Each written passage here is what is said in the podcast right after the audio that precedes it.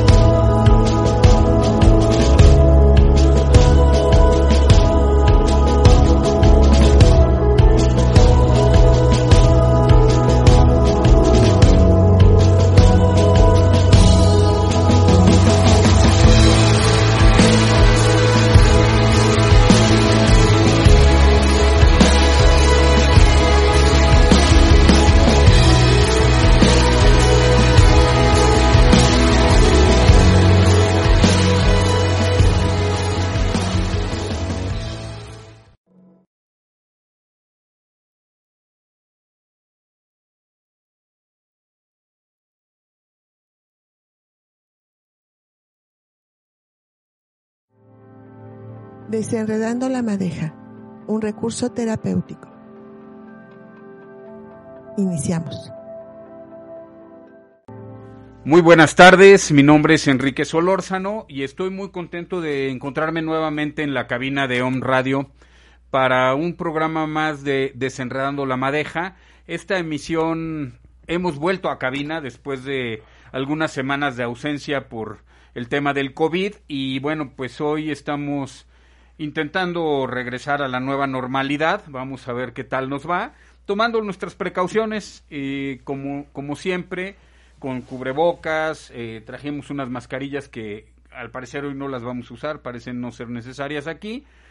Pero bueno, tanto en lo personal como en, en lo profesional, tomar siempre las precauciones, eh, no tomar a la ligera lo que está sucediendo para que pues todos nos podamos cuidar y estemos mejor. El día de hoy tengo un invitado muy especial a quien le tengo mucho cariño desde hace mucho tiempo, aunque él no lo creía al principio. eh, es, es, cierto. Es, un querido amigo mío, eh, paciente y mm, que, que desde hace algún tiempo le propuse si nos podía regalar una, una entrevista y principalmente un testimonio de, de su camino en este tema de la recuperación de uno mismo y bueno, hasta el día de hoy se pudo lograr y después de algunos intentos fallidos por diferentes cuestiones y actividades de, de, Lalo, pero bueno, hoy muy contento de que esté con nosotros eh, y bueno, sin más preámbulo les presento a, a, Lalo, le voy a pedir que él, él mismo se presente y que nos diga por qué cree que está aquí. Bueno, ¿Qué tal? Muy buenas tardes, mi nombre es Eduardo. Este, antes que nada agradecerle a, a Enrique, a un radio, la oportunidad de este importante espacio. Este, en efecto, yo conozco a Enrique desde hace algunos años y yo no creía que me quería como lo decía, ¿no? La verdad es que yo estaba incrédulo. Una vez me dijo, te quiero mucho. Yo le dije, no, este güey se ve que quiere amarrar las consultas conmigo, ¿no?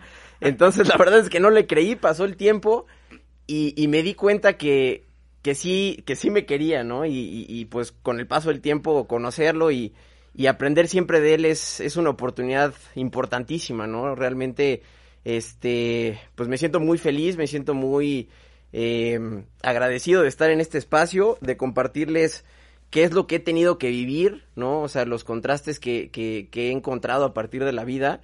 Y pues me siento muy emocionado, es lo que te puedo decir, Enrique. Muy bien, pues muchas gracias, eh, Lalito, bienvenido nuevamente. No sé si estoy logrando grabar esto o no, creo que sí, pero bueno. Eh, excelente, Milalo, muchas gracias, bienvenido y pues bueno, yo quisiera que nos comenzaras platicando un poquito cómo, cómo es que um, empiezas tú a transitar por este, por este mundo del consumo de alcohol. ¿Cómo es que, que empezó? ¿Cómo empezó? ¿Cuándo empezó? ¿Dónde empezó? ¿Y hasta dónde te llevó? Ok. Híjole, pues yo creo que es una, es una pregunta muy, muy amplia, ¿no? Porque, pues bueno, me gustaría hablarte un poquito de, de la historia de, de, de, mi consumo, ¿no? Realmente en mi casa, este, pues no sé, pues yo no estaba acostumbrado a ver que mi papá tomara, que mi mamá tomara, que mi hermana tomara, de hecho yo soy el, el, el hijo más grande de, del matrimonio de mis papás. Y pues yo no tuve esa, esa visión, ¿no? O sea, realmente mi papá siempre me, me, me, me, dio con el ejemplo las cosas, ¿no? Él, él, nunca tomó en la casa, nunca lo vi borracho, ¿no? Realmente lo vi borracho pues, una vez, ¿no? Perdón si estoy ventaneando, ventaneando a mi papá, pero este... Le mandamos pero un realmente, saludo para cuando nos vea. Saludos, para no, esto no es personal. Pero realmente mi papá siempre me dio el ejemplo, ¿no? De que pues no tienes que beber, este, tienes que ser una persona... Eh, pues siempre serena, etcétera, etcétera, ¿no? Entonces, yo cuando era muy pequeño, yo, yo veía en, en, el caso de mi abuelo, el papá de mi papá, que tomaba, ¿no? Y yo siempre veía a mi abuelo feliz, lo veía echando relajo, lo veía, este, o sea, hacía unas fiestas buenísimas, mariachis, este, la Navidad era una cosa impresionante, ¿no? Entonces, pues yo siempre como que tuve ese, ese resquicio, esa, esa necesidad de saber qué se sentía estar borracho, ¿no? Y pues bueno, no para hacerte el cuento muy largo, este, yo a los 10 años fue, fue la primera vez que tuve contacto con el alcohol, ¿no? Estábamos reunidos mi hermana, este, mi prima Isarbe, eh, que en paz descanse, y mi primo Carlos, ¿no? Entonces, pues bueno, estábamos ahí reunidos en casa de mi abuela y pues dije, ¿sabes qué? Me voy a echar una chela, ¿no? Yo soy el primo más grande, yo tenía 10, escasamente mi prima tenía como nueve y medio años y mi hermana 8 y mi otro primo también 8, ¿no? Entonces, pues me armé de valor, dije, me voy a echar una chela y ya me sentía bien hombre, ¿no? Entonces, ese fue el primer contacto que tuve con el alcohol, ¿no? Realmente. Entonces, eh, pues bueno, pasó, pasó el tiempo y a los 14 años eh, yo ya empecé a tener un contacto más, más fuerte con el alcohol, ¿no? Realmente esa vez, pues, ya sabes, eres un chamaco de secundaria, ¿no? Y, y pues te dan ganas de, de, de ir, pues, viendo qué es este tema, ¿no? De, de, de, la fiesta y ves a la gente sonreír, aparentemente felices. Y pues bueno, me emborraché y la verdad es que fue una sensación padre, ¿no? O sea, no, no fue algo así como que no me haya gustado, ¿no? Y, y, esos fueron como los, los primeros inicios de, de mi beber, ¿no? Ok. Oye, Lalo, y de esos primeros inicios, ¿qué, qué sucedió después? ¿Por qué, ¿Por qué después tuviste que, que, caer en mis garras. En las garras de nada, ya que eres muy importante. Pues mira, híjole, realmente este tema del, del, alcohol, eh, pues tiene que ver mucho también con la personalidad, ¿no? Con, con acontecimientos que te hayan pasado en, en, en tu infancia, tu personalidad, etcétera, etcétera, para que tengas una cierta afición o una no cierta afición hacia, hacia el alcohol o hacia algún tipo de estupefaciente o alguna sustancia que te genera adicción, ¿no? En mi caso, híjole, yo creo que siempre tuve un, un, prejuicio, ¿no? De, de, superioridad o de inferioridad, ¿no? O sea, yo recuerdo que desde muy pequeño, pues yo necesitaba tener una serie de amigos, ¿no? Siempre mi casa era un lugar en el que, pues siempre estaba rodeado de amigos, siempre eh, necesitaba la aprobación de los demás, ¿no? Entonces, pues desde muy pequeño yo necesitaba estar siempre rodeado de la gente, ¿no? Eh, yo siempre me sentía una persona un tanto solitaria, un tanto eh, sentirme más que alguien o sentirme menos que alguien. Nunca me, me, me, llegué a sentir en una justa dimensión en la vida, ¿no? Entender que todos los seres mm. humanos valemos por igual.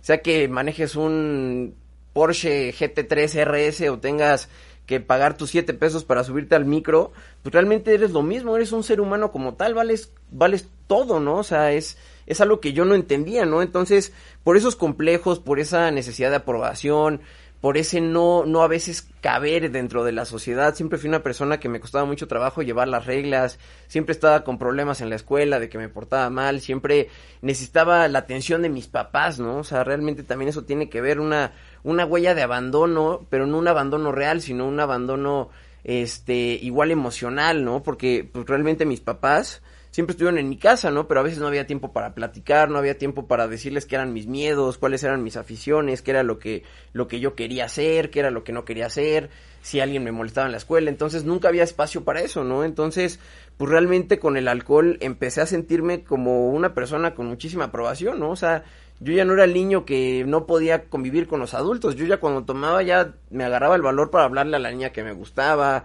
para convivir con las demás personas, para sentirme eh, en primer en primera instancia eh, perteneciente a un grupo social, ¿no? Entonces, es por eso que yo empecé a tener una gran afición con el con el alcohol. Ok. Oye, Lalo, ¿cómo, cómo en qué edad comenzaste a, a darte cuenta que el alcohol te, te permitía tener esta mejor relación con la gente, esta eh, seguridad que, que empezaba a ser este, nosotros le llamamos eh, vínculo social, ¿no? Eh, ¿Cómo a qué edad comenzaste a, a, percibir eso? Yo creo que esa sensación, ya más conscientemente, yo creo que a los 15 años, ¿no? O sea, yo a partir de los 14 ya, ya empezaba a tener un consumo, pues, se puede decir fuerte, ¿no? Con, con el alcohol. Ya mentía para ir a convivir, bueno, mentía para ir a tomar con mis amigos, este, que tenía que ir a estudiar a casa de una amiga y pues era fiesta en casa de un cuate este, terminar realmente, o sea, a los 15 años, sin saber en dónde estaba, ¿no? O sea, realmente el, el, echarte unos tragos con tus cuates, unos shots, perder la cuenta al cuarto, quinto y amanecer al otro día a las 12 del día en tu cama, ¿no? O sea, yo tenía ese tipo de, de, mm, ¿Lagunas? sucesos, exactamente, lagunas mentales. Entonces, contestando concretamente tu pregunta, pues eh, había una niña que en ese entonces me gustaba, ¿no? Y, ¿Le mandamos saludos? Este sí, seguramente nos van a estar viendo, ¿eh? Sigue. y este, y pues bueno, pues me agarré de valor, le dije que me gustaba, pero pues tuve que tomarme unos tragos, ¿no? O sea... Para hacerlo. Exactamente, y, y, y no fue conscientemente, ¿no? Sino que seguramente alguien, o, o, de alguien lo escuché, o alguien me dijo, oye, pues agárrate valor, no sé qué, dije, pues bueno, o sea, me está gustando este cuate que es el chupe, el alcohol, pues me echo unos dos, tres, y le digo lo que siento por ella, ¿no? Ok. Entonces, pues así me pasó, ¿no? O sea, saliendo de la escuela me, me fui a mi casa, este, me eché dos tragos y después fui a hablar con ella. Le dije, ¿sabes qué? Pues me gustas, ¿no?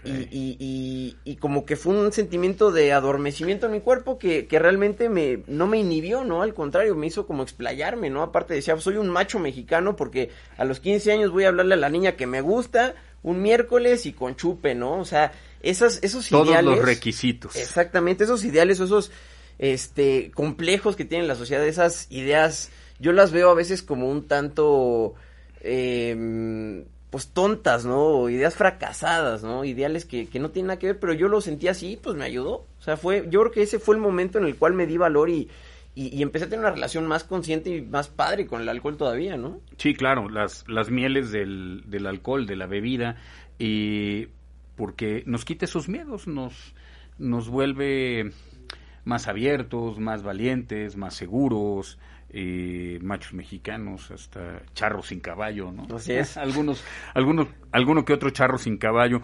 Eh, ¿Qué más mieles te dio, Milalo, y hasta cuándo te, te las empezó a quitar? Híjole, pues mira, tengo que compartir a la, a la, a la audiencia que pues, realmente yo, yo viví como muchos contrastes en mi vida, no era una persona que guardaba muchas personalidades, ¿no? Realmente como tal auténtico no era, ¿no? O sea, con determinado grupo de amigos era, si tenía que estar con los güeyes que eran sangrones, pues tenía que ser sangrón, ¿no? Si tenía que estar con los que no son tan sangrones, pues le bajaba. Eh, entonces como que yo tenía una facilidad para adaptarme dentro de, dentro de los grupos sociales, ¿no? Entonces, eh, yo viví un, un, transcurso de mi vida en el cual, pues, yo me volví aficionado a un videojuego, ¿no? Súper adictivo. Y, y, realmente mi vida era eso, ¿no? Entonces, pues yo no estaba en esos momentos que en Triángulo, que en Angelópolis, que en los lugares donde eran de moda, shishas, etcétera, etcétera. Yo estaba atrás de mi computadora siendo don Fregón, el del videojuego, ¿no? Ok. Entonces, eh, cuando, cuando hay ese cambio en mi vida, cuando, cuando empiezo a meterme más al tema social, cuando empiezo a dejar esas cosas atrás, este, pues empiezo a ganar mucho, se puede decir como prestigio, ¿no? O sea, o, como un falso reconocimiento en la sociedad, ¿no? Pero, o sea, porque pues cuando eres un chavo, cuando eres niño, ¿no? De 17 años, 16 años, pues todo el mundo quiere entrar rápido al antro, ¿no? Sí. Entonces, pues se puede decir que yo me gané al cadenero de ese antro, ¿no? saludos al chango. Saludos al chango. Entonces, este, pues realmente eso pasó, ¿no? Eh, eh, del ser el niño teto, el, el güey que no le hablaba a las niñas, ahora ser el güey que este iba al antro y lo pasaban en friega, ¿no? Y, y, jamás se me va a olvidar eso de que yo una vez le dije a un cuate, ¿no? Yo podría ser feliz entrando y saliendo toda la noche del antro con tal de que me vieran, ¿no? Que yo Solo para que te vieran en la sociedad, exactamente. Ahora sí soy reconocido, ¿no? Entonces, pues eso fue como algo que también me, me, empezó a, a, llegar mucho, ¿no? Entonces, yo recuerdo que esa vez que entré al antro, vi a unos cuates que estaban, pidieron una botella de 4.5 litros. Yo no sabía en ese entonces que era un misil de Grey Goose, ¿no?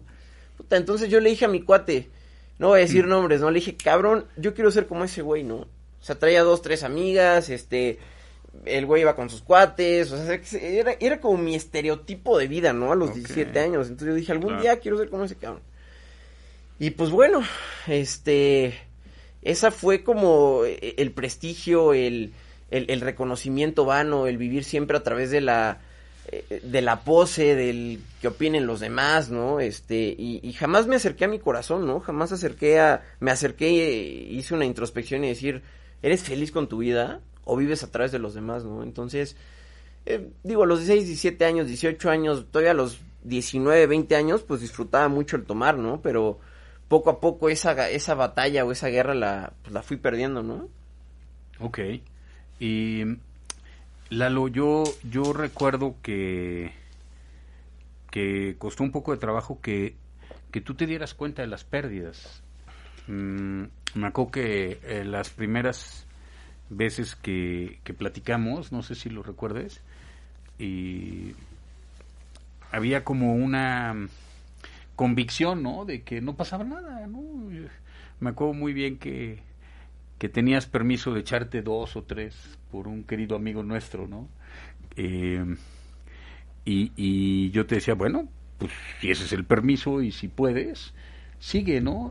Y, y yo sabía muy en el fondo, no era mi deseo, pero sabía muy en el fondo que, que en algún momento ese, esa idea no del permiso, porque el permiso era correcto, tenía una intención de, de que tú mismo te dieras cuenta, porque si no lo hubiera, si no hubiera pasado que te dieras cuenta tú mismo, no, no estaríamos hoy aquí sobrios hablando. Claro.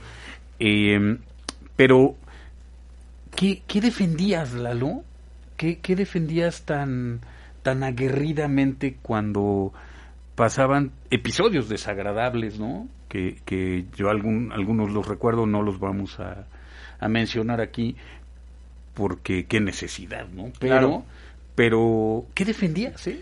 Pues ¿Qué seguías defendiendo aún en esa frontera de dolor y gozo? Híjole, yo, yo creo que viví mucho tiempo resentido, ¿no? Eh, ahorita que dices eso, pues yo tenía esa idea, ¿no? De que la persona que no puede controlar su bebida es el te por ocho, ¿no? La persona que está tirada en el puente y que ya está sobrepasado por la vida, ¿no?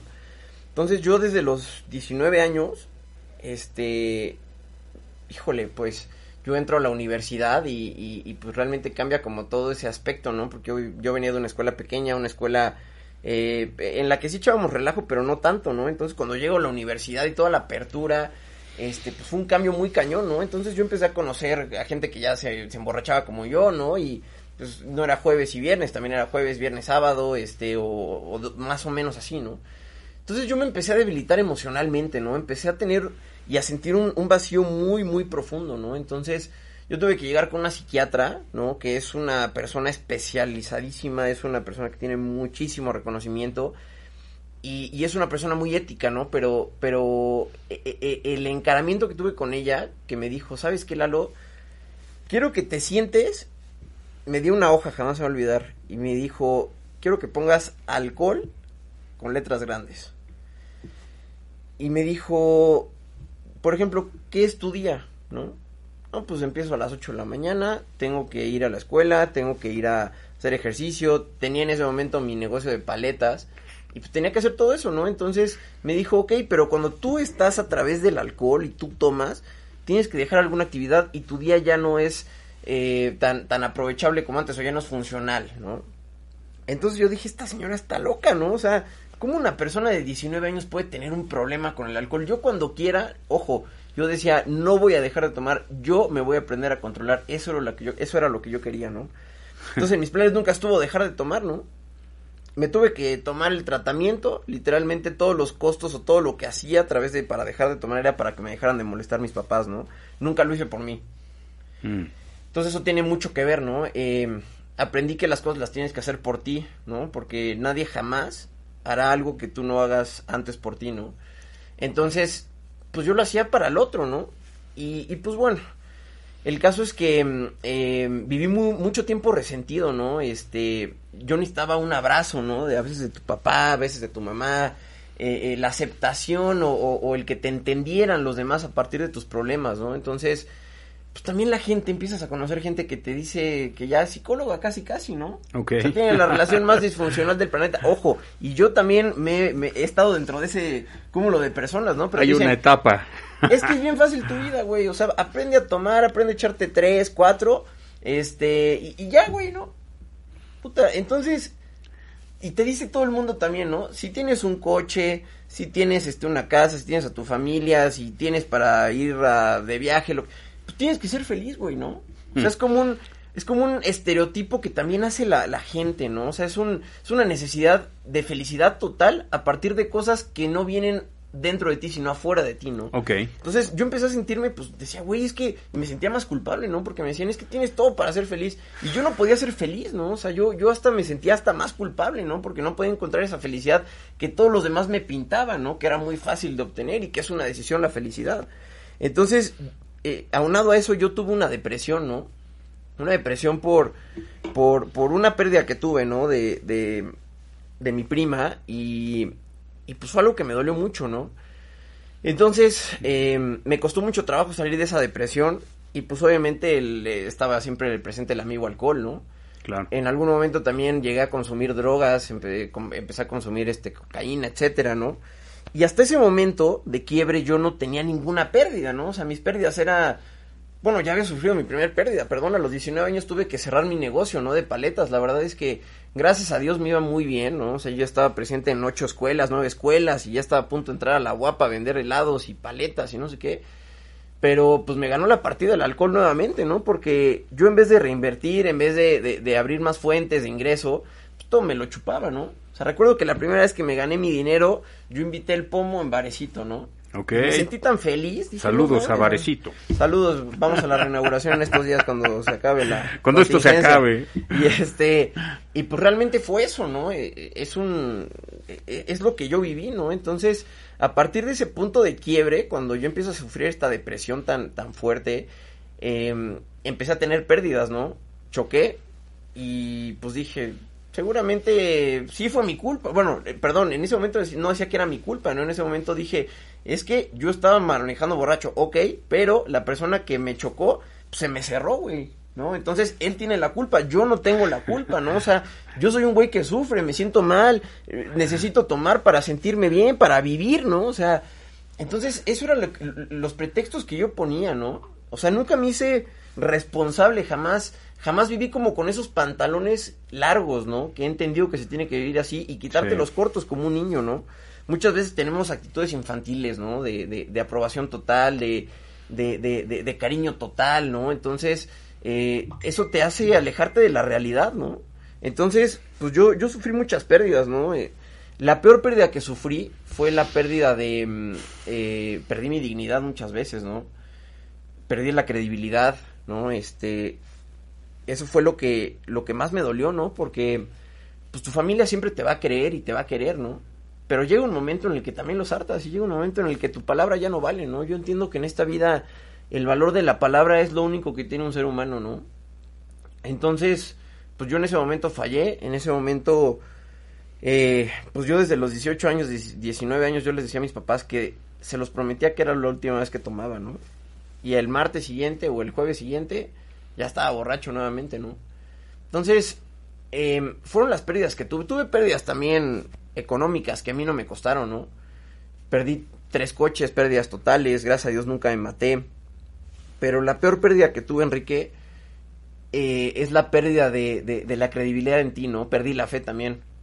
Yo era una persona que vivía em, como si tuviera el fin de la autopropulsión, ¿no? Me tenía que despertar a las 8 de la mañana porque tenía clase a las 9, ¿no? Y después de las 9 eh, iba a desayunar con mis amigos y después clase y después pues tenía que ir al gym para no estar gordo y tenía que trabajar porque pues este me gustaba tomar bien y mis papás sí me apoyaban, pero yo quería más. Entonces, no vivía a través de, un sentido, ¿no? No, ¿no? no le agarraba sentido a la vida, o sea, yo siempre necesitaba factores externos, llámese una pareja, aprobación, eh, lo que tú quieras y mandes un viaje, para que ese fuera mi aliento, para yo, para yo sentirme con ese motor que me, que me impulsara, ¿no? Entonces, yo perdí totalmente el sentido. Yo decía, pues estudio esto porque pues tengo que estudiar esto, ¿no? O sea, yo quería estudiar economía o derecho, dije, pues administración, sí me gusta, los negocios siempre me han gustado, pero pues estudio esto, ¿no? Y, y, y, pues nada más, ¿no? O sea, era, era vivir como, como, como muerto. Yo siempre he dicho en mis redes sociales que hay que vivir vivos, ¿no? Hay que,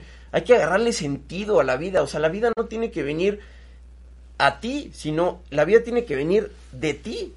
Tú eres el creador de, de, de, las circunstancias que tienes. Tú mereces lo que piensas. Tú eres el creador de tu vida. O sea, no podemos fincar culpables, ¿no? Porque eso es regresar a esas actitudes que Eduardo tenía infantiloides, ¿no? Entonces, híjole, yo creo que esas fueron las pérdidas más fuertes que tuve, ¿no? Perdí amigos, perdí pareja en su momento, pero lo más, más fuerte que perdí fue, fue la fe y fue la dignidad, ¿no? Eso fue lo más, más fuerte que, que pude perder. Lalo, y si, si hacemos una cronología veríamos que primero fueron puros satisfactores, puro gozo. Primero llegó una inhibición social, un reconocimiento, incluso una, una inclusión a una sociedad en la que siempre quisiste pertenecer. Y era lleno de gozos, ¿no? Con esto venían eh, puro, puro reconocimiento y gozo hasta que empiezan estas pérdidas y estas pérdidas se van sumando. Sin embargo, con el consumo del alcohol, en la conciencia, eh, esas pérdidas llegan a ser muy pequeñitas, muy poco importantes, de muy poco significado, junto al significado enorme que tiene el gozo. El gozo de, pues sí, ayer perdí un carro, pero este fin de semana me vuelvo a emborrachar y, tendrán que darme otro, ¿no? Eh, eh, todo ese tipo de cosas. Pero, ¿qué te hizo llegar? ¿Qué te hizo... Al convencimiento. Sí, ¿qué te hizo... Eh, no, no llegar con nosotros al, al consultorio, sino porque, porque llegar con nosotros al consultorio creo que te, te mandaron, ¿no? te hizo llegar que, te dijeron no vas o vas, ¿no? Eh, ¿Cómo es que llegas? Claro. Híjole. Em, llegó un momento de tanto vacío, de tanta duda, de tanta incertidumbre, que em, pues me entró ese sentimiento por vivir, ¿no? O sea, yo había perdido a los 21 años, 20 años, la ilusión de vivir, ¿no? O sea, yo tomaba, yo decía, ojalá que ahora sí tenga el valor para tirarme de un puente, literal. Sí. Teniéndolo todo, ¿no? Teniendo una familia, teniendo escuela, teniendo eh, todo, ¿no? Em, recuerdo eso. Entonces, yo recuerdo una vez que estaba segurísimo, yo dije, esta vez sí lo voy a hacer, ¿no? Iba a 130 en Boulevard Atlisco. Y dije, o me subo el puente o, me bajo el puente y, me meto, o sea, como, como si estuviera en el entronque entre el puente y el camino, ¿no? Ok.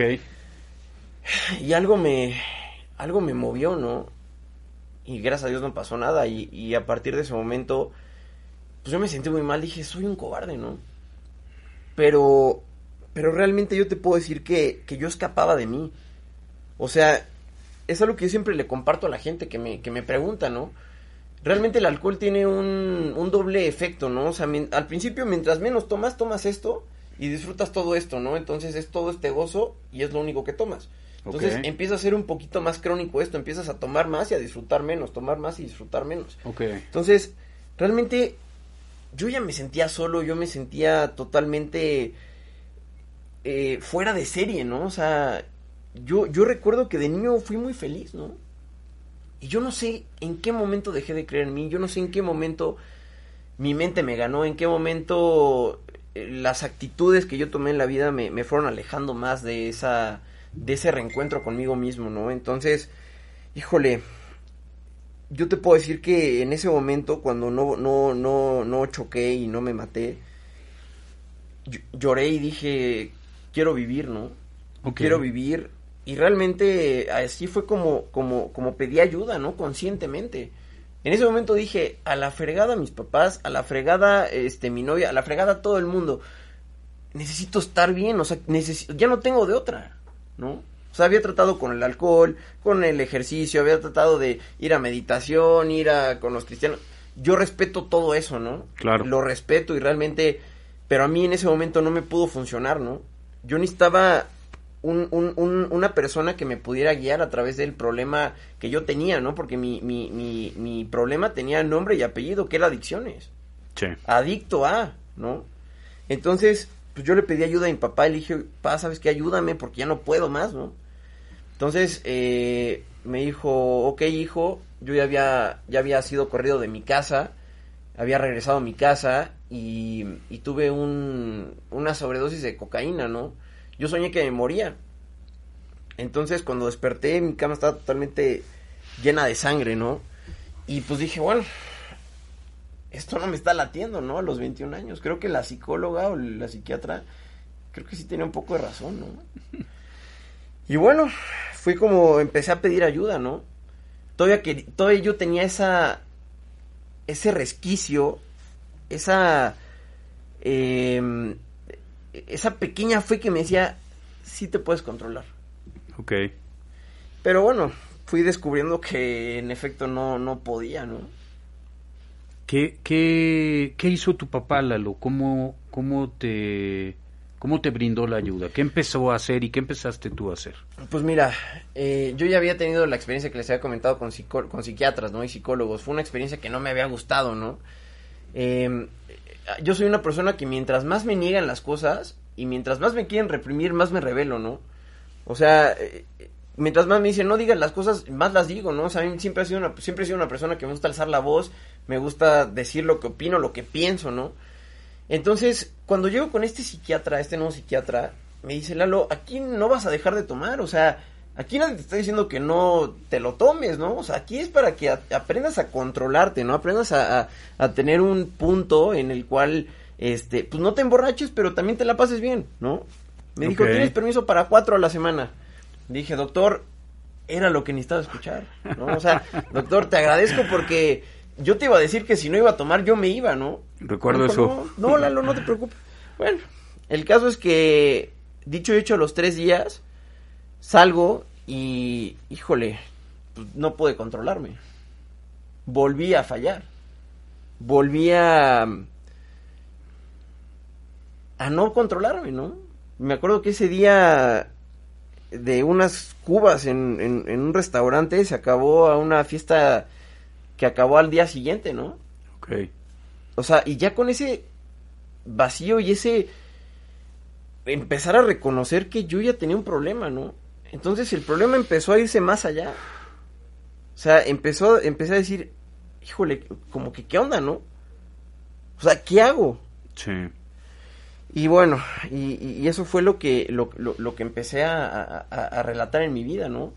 Tiempo después entendí que el problema no es la primera, ¿no? El, el, perdón, el problema no es la veinteava, el problema es la primera, ¿no? Y hay una frase que me encanta muchísimo para personas que, que, que tenemos el alcoholismo, somos drogadictos y tenemos una mente adictiva, eh, pues unas demasiado de mil no basta, ¿no? Okay. Entonces, pues me costó trabajo entenderlo así, ¿no? y tú bien lo sabes. Sí, sí, claro.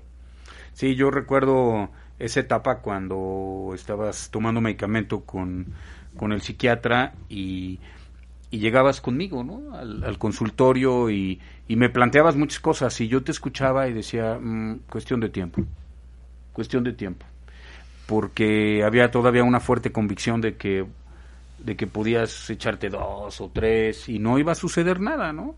Y, mm, pero había una lucha ya de, de intentarte liberar de esa mentira. Me parece que que eran los últimos vestigios, ¿no? Y entonces eh, lo, recuerdo muy bien porque llegabas muy eufórico, llegabas muy muy reflexivo dentro de la euforia. Y es algo singular porque a veces pensamos que la reflexión es cuando estamos callados, introspectando y en una en un mundo más allá y no, a veces estamos a veces estamos reflexivos en la euforia y, y, a veces eso es algo que, que uno puede ver en un paciente, ¿no? Había había mucha lucha, había mucha introspección eufórica y, y bueno, de alguna manera pues solo había que esperar, ¿no? El, tiempo a que, a que te, te, pudieras empezar a permitir eh, otra forma. ¿Qué pasó, Lalo, entonces? Yo recuerdo que, que me empezabas a, comentar que había un problema dentro de mí, ¿no? Pero yo creo que dejando el tema de las adicciones, dejando el tema eh, que estamos tocando, yo creo que tiene que haber una convicción, ¿no? O sea, yo creo que para, para ganarte la felicidad, pero la felicidad total merece ser la persona más infeliz de este planeta, ¿no? Para que te sepa ese sentimiento de felicidad, ¿no? Cada quien en su, en su sintonía, en su dimensión, ¿no? Pero, claro. Pero realmente yo decía que cuando fuera gobernador de Puebla ese era mi sueño, ¿no? Pero no desde el servicio público, sino desde una parte del ego, ¿no? Eh, era en ese momento esa visión que yo tenía. Eh, cuando sea gobernador, y yo tenga que firmar mi constancia como gobernador constitucional del estado, este, pues me voy a echar mis cuatro o cinco, ¿no? O sea, ¿cómo en ese momento no voy a poder tomar, cabrón? O sea, entonces en mi mente estaba realmente alejadísima la idea de dejar de tomar. O sea, sino aprender a controlarme. Y todo el mundo me decía, aprende a controlarte, aprende a controlarte, aprende a controlarte. No dejes de tomar, es que eres una persona todo o nada, ¿no? Entonces, híjole, no me podía controlar. O sea, dentro de mí nacía una necesidad tan imperiosa por seguir tomando que a mí no me importaba lo que tendría que hacer, ¿no? No me importaba generarle daños a mi familia en el sentido de que no sabían dónde estaba, apagaba mi celular, me iba, etcétera, etcétera, ¿no? Entonces, eh, pues tuve que darme cuenta, ¿no? Porque yo le hice una promesa a mi papá, ya después de todo este proceso que, que empecé a vivir, eh, pues me pasó lo mismo, ¿no? Un día, un lunes, empecé a tomar con unos cuates, acabé hasta el martes siguiente, ¿no? Y mi papá me dijo, mira, ya te, ya, ya tuviste que darte cuenta que no es tu lugar la casa, eh, porque estás causándonos mucho daño, este, te estamos ayudando, te damos todo, este, es tu última oportunidad para que me demuestres, así me dijo, que me demuestres que sabes controlarte, ¿no?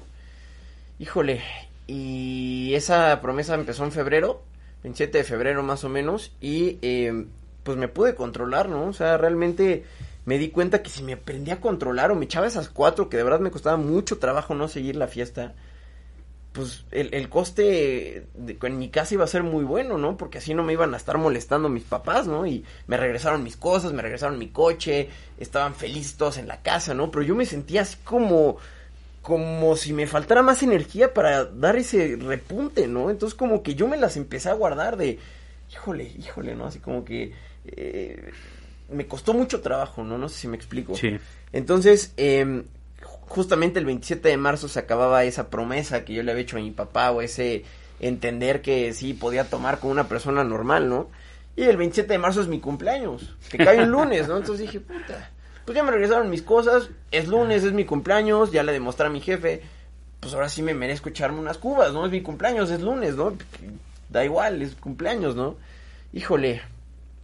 Y, y, volví a tomar, ¿no? De una manera muy fuerte y para no hacerles el cuento muy largo, em, yo no necesitaba tomar todos los días para, para entender que, que el alcohol no me, no me favorecía, ¿no? Realmente hay personas que, que toman alcohol para, para sanar su alma, ¿no? Inconscientemente lo hacen así. Para dejar de sentirse solos, para sentirse amados, para agarrar valor y decir lo que piensan, lo que son, para vivir la vida, ¿no? O sea, eso de que un amigo me dijo, oye, cuando vayas a la Torre Eiffel, ¿no te vas a echar una copa de vino en Champs-Élysées? O sea, eso es la vida, güey, ¿no? O, sea, o, probar la cerveza en, en Múnich y ves un partido del Bayern Múnich contra el no sé quién y... Híjole, y, y dices, güey, ahora hay que agarrarle sentido a la vida desde otro enfoque, ¿no? realmente yo no vivía feliz tomando. O sea, yo no vivía vivo tomando, ¿no? O sea, antes de vivir, o sea, eso ya me estaba matando, me estaba carcomiendo el alma, ¿no? Eso es desde un enfoque muy personal, ¿no? Este, obviamente empecé a tomar más, empecé a, tener un consumo más alto y para no hacerles el cuento muy largo de lo que les estaba comentando esas dos semanas, pues prácticamente tomé todos los días, ¿no? Hasta que choqué, eh, bueno, chocó un amigo mi coche, ¿no? Ese día no me salió bien la fiesta, llevaba dos semanas tomando. Em, y, dije, es que no es posible, ¿no? Yo hace un mes me estaba controlando y hace un mes tenía la credibilidad otra vez de mis papás y tenía otra vez la credibilidad de mí. Y, ese día eh, tuve un altercado con una persona, este, y dije, güey, me siento totalmente vacío, ya no puedo más, con ayuda psicológica, con esto, con el otro, con el otro. Pero el problema era yo, ¿no?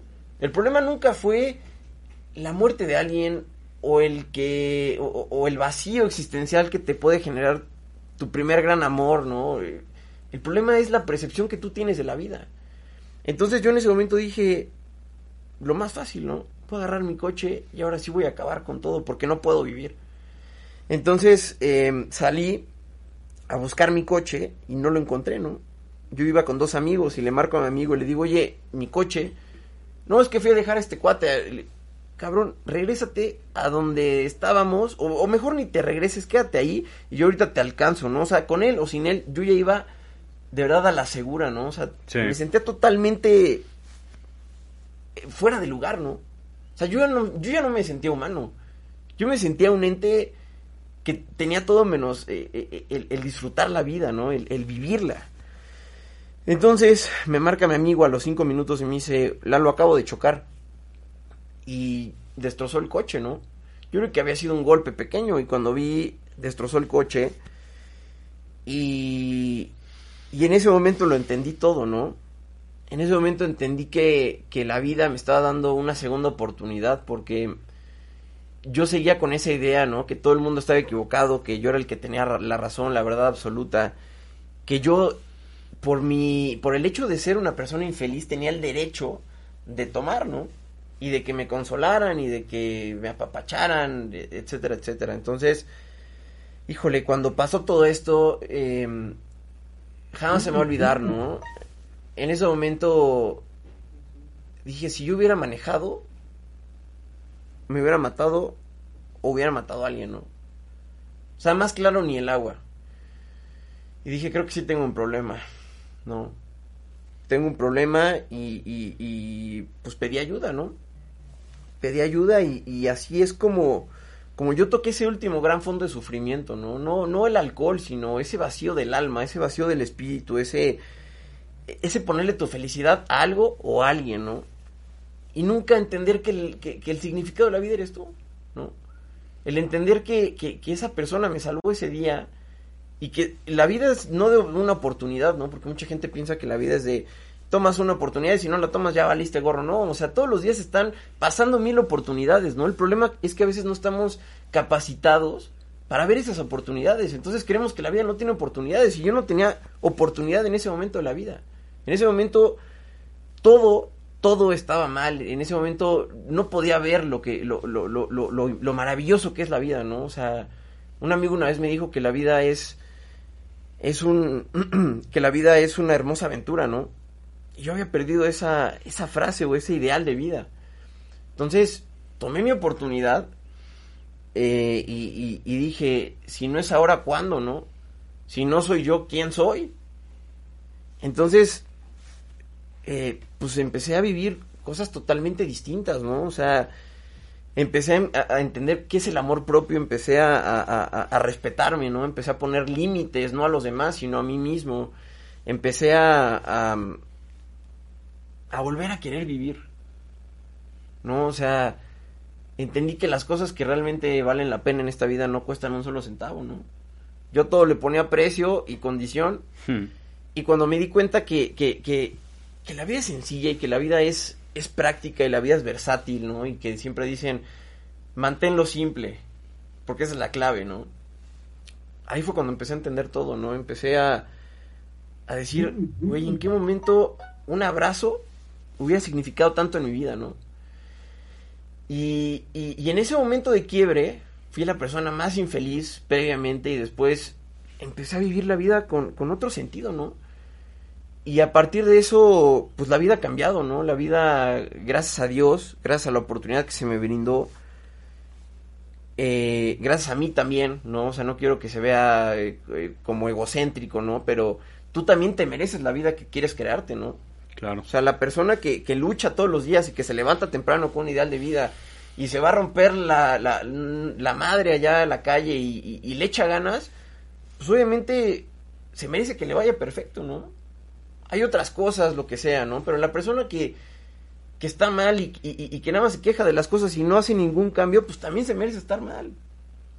O sea, entonces, eh, el rodearme con gente que me haya aportado algo en mi vida o que me siga aportando y que me sigan, me dieron un ejemplo de vida, ¿no? Me dijeron, tú nunca juzgues lo que desconoces.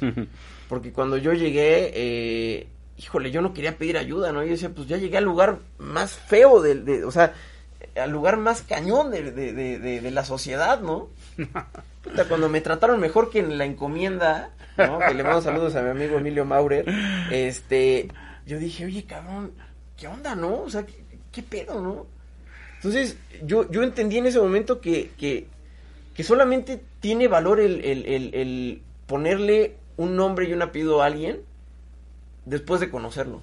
Nunca puedes juzgar a alguien por lo que representa, por donde viene, por el lugar de donde es, sino por lo que es, ¿no? Es el único juicio que vale la pena en esta vida. Entonces, híjole, a partir de eso la vida ha sido totalmente distinta con sus altos y con sus bajos, pero siempre regresando al origen, ¿no? Que el día de hoy ya no quiero escapar de mí, que el día de hoy amo mi vida, que el día de hoy hay veces que me caigo, que me apago, pero el día de hoy mi responsabilidad es volverme a aprender. Te apagas 100 veces, préndete 101 veces, sé distinto, sé una persona gentil, sé una persona que, que todos, los, eh, todos los proyectos que lleves a cabo, que tengan un impacto social en la gente. O sea, que tú seas el salvoconducto para poder cambiar la realidad de otra persona. Darle la oportunidad a alguien más de lo que tú has podido tener. Yo creo que es lo único que puedes hacer en esta vida, el compartir lo que sabes. El, el tener esa mente abierta para no asumir lo que tú quieres saber siempre, ¿no? Porque para mí ese es el acto más más fuerte de la, de la ignorancia y de la soberbia, el, el asumir que lo sabes todo. Y siempre estar receptivo, ¿no? Como dijera este Sócrates, ¿era Sócrates o Platón? No sé, ¿qué vas a decir? El que decía, este, lo único que sé es que no sé nada. Era Sócrates. Sócrates. Híjole, esas son las, eh, las batallas que tienes que ganar, ¿no? La batalla más fuerte es contra ti, no contra, no contra nadie más. Si tú eres capaz de vencerte, puedes vencer lo que tú quieras en esta vida. Incluso el, el alcohol y las drogas. Eh, muchas gracias, Lalo. Se nos termina casi el tiempo. Eh, yo quisiera que en estos últimos tres, cuatro minutos que nos quedan, pues le dieras un mensaje a los chavos que el día de hoy están eh, destapando su botella de cuatro litros de Grey Goose así con sus con sus estrellitas que vuelan. Pues mira. Y que están empezando a recorrer ese camino. ¿Qué, qué les podrías decir a esos chavos? Pues mira, yo creo que eh, siendo realistas, el alcohol no es malo, ¿no? O sea, si fuera malo, pues digo, sería como ponerte un balazo en la cabeza, ¿no? Yo creo que y eso algo, eso tú me lo enseñaste, ¿no? Yo te decía, oye, ¿cómo, o sea, cómo, cómo encuentro la felicidad? renuncia a todo lo que te genera culpa y todo lo que te llene el alma, vívelo, ¿no? O sea, acércate más a eso. Entonces, yo les puedo decir que si van a tomar, disfrútenlo, ¿no? O sea, no lo hagan ni porque cortaron con su novia, ni que porque la situación, ni porque tuvieron que vender su, Porsche y ahorita tienen un BMW y se sienten tristes y solos y no, o sea, disfruten, tomen y disfruten, o sea, pásenla bien, o sea, para eso es el alcohol, ¿no? O sea, ustedes tómense el alcohol, no no dejen que el alcohol se los tome, o sea, es lo único que les puedo decir, si lo disfrutan, yo no soy aquí nadie para decir que está bien o que está mal, simplemente lo que les quiero decir es que si lo van a hacer, disfrútenlo, y si no lo disfrutan, pues ya no lo hagan tanto, ¿no? O sea, porque mientras más nos acerquemos a, las cosas que nos llenan el alma, el espíritu, vamos a trascender, ¿no? Pero mientras más estemos encarcelados en, en, todas esas acciones que nos están condenando, yo creo que ahí empieza a perder el, sentido, ¿no? O sea, yo no puedo decirle si es bueno o es malo, ¿no? A mí, yo siempre les digo a mis amigos, eh, a, a, personas, ¿no? No, es que no quiero tomar enfrente de ti, no sé que se te vaya a antojar. No, o sea, tómate, o sea, es más, yo siempre le estoy diciendo, si quieres, tómate más, ¿no? O sea, mientras a ti no te esté afectando, o sea, vive tú, vive y deja vivir. Yo no tomo, yo no tomo porque ahí me genera un daño, porque a mí me, me echa, me hace perderme totalmente, ¿no? Entonces, si a ti no te pasa eso, pues toma, yo quién soy para decirte que hagas o que no hagas. Mientras no te dañe, hazlo. Muy bien. Muchas gracias, Lalo. Eh, nuevamente agradecer a la cabina de On Radio, recordarles que nos pueden ver en Spotify, en Apple Podcast. Nunca me sale bien. Apple Podcast. Ay, güey, en Apple Podcast. Y em, en nuestras redes sociales, yo soy el terapeuta Enrique Solórzano de la Clínica de Adicciones Trino y mi cintillo aparece por ahí en mis redes sociales. El número en el que me localizan es el 2222 650180. Eh, agradezco mucho a Lalo que nos haya acompañado hoy De, de, todo corazón y como se lo dije hace muchas sesiones cuando lo conocí, sí, sí quiero mucho a mis pacientes, aunque ellos no lo crean. Muchas gracias y nos vemos en la próxima emisión. Hasta luego. Hasta luego, gracias. Desenredando la madeja un recurso terapéutico. Hasta la próxima. Desenredando la madera.